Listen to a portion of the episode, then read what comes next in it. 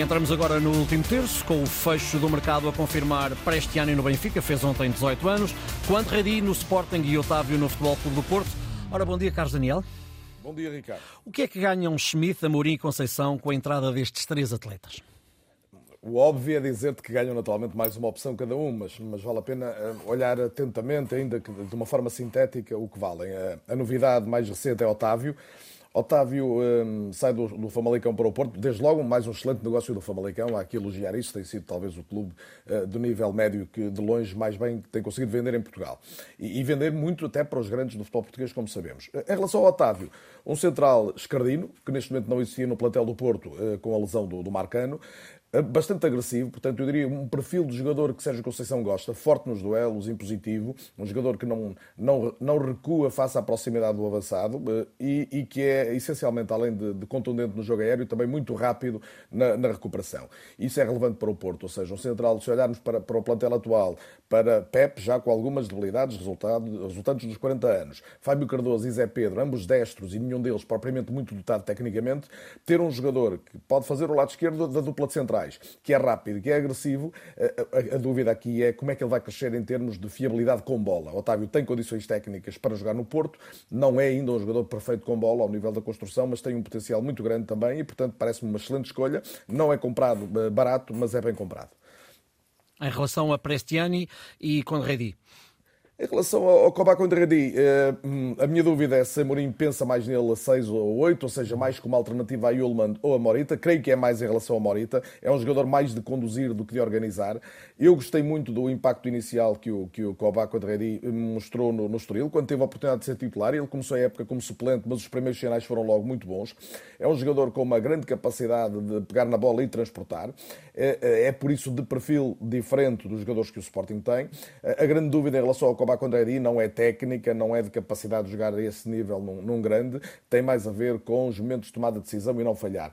Algumas das debilidades que tem demonstrado é na saída para o ataque, designadamente, arriscando, confiando nessa sua competência técnica, a tentar driblar, tentar fazer um passo de maior risco e uma, e uma perda de bola e uma transição contrária numa zona muito central do campo é necessariamente um perigo, sobretudo quando se joga num grande, ou seja, quando o adversário está mais fechado e à espera precisamente desse momento de perda para atacar com, com velocidade. E o jovem que vem para o Benfica?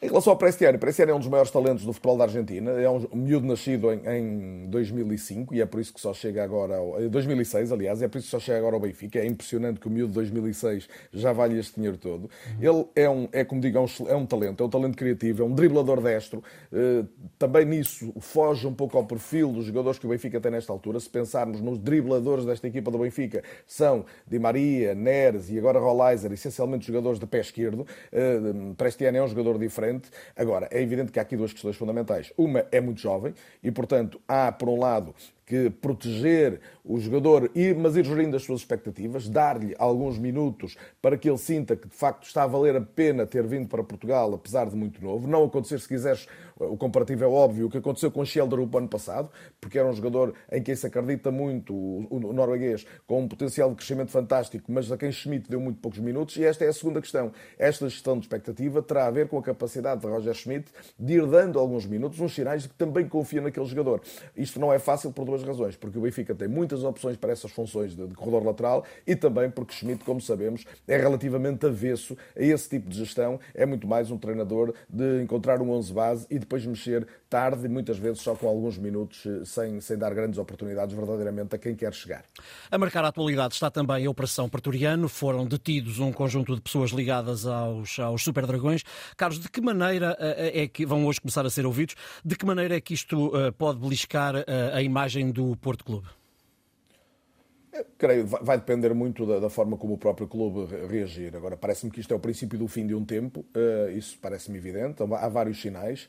Uh, uh, no caso do Porto, a, a proximidade da claque e do seu líder com o Clube SAD e a liderança do Clube SAD há muito que era discutida. Essa é a singularidade. Eh, comportamentos das claques violentos e, e pouco elogiáveis existem na maior parte dos clubes. Todos lembramos de Alcochete, todos sabemos como é difícil gerir a relação com, a, com as claques no Benfica também, onde nem sequer há uma liderança evidente. No Porto, a, a nuance era que havia uma proximidade grande entre, entre a SAD e o clube. Daí também olharmos esta, esta circunstância eh, na projeção do ato eleitoral que está para chegar, de um anúncio de, de recandidatura de Pinto da Costa previsto para, para o próximo domingo, parece-me claramente que há uma, uma divisão na família portista nesta altura, eh, que acaba por trazer ao de cima também esta, esta relação da, das claque, da claque com, com a SAD ou com o clube e que fatalmente vai ter algum efeito. Se isto significa ou não uma vitória de Vilas Boas, eh, tenho muitas dúvidas em afirmá-lo já, que claramente foi uma, um recuo ou um revés para Pinto da Costa, parece-me indiscutível. Obrigado, Carlos Daniel. No último terço desta quinta-feira.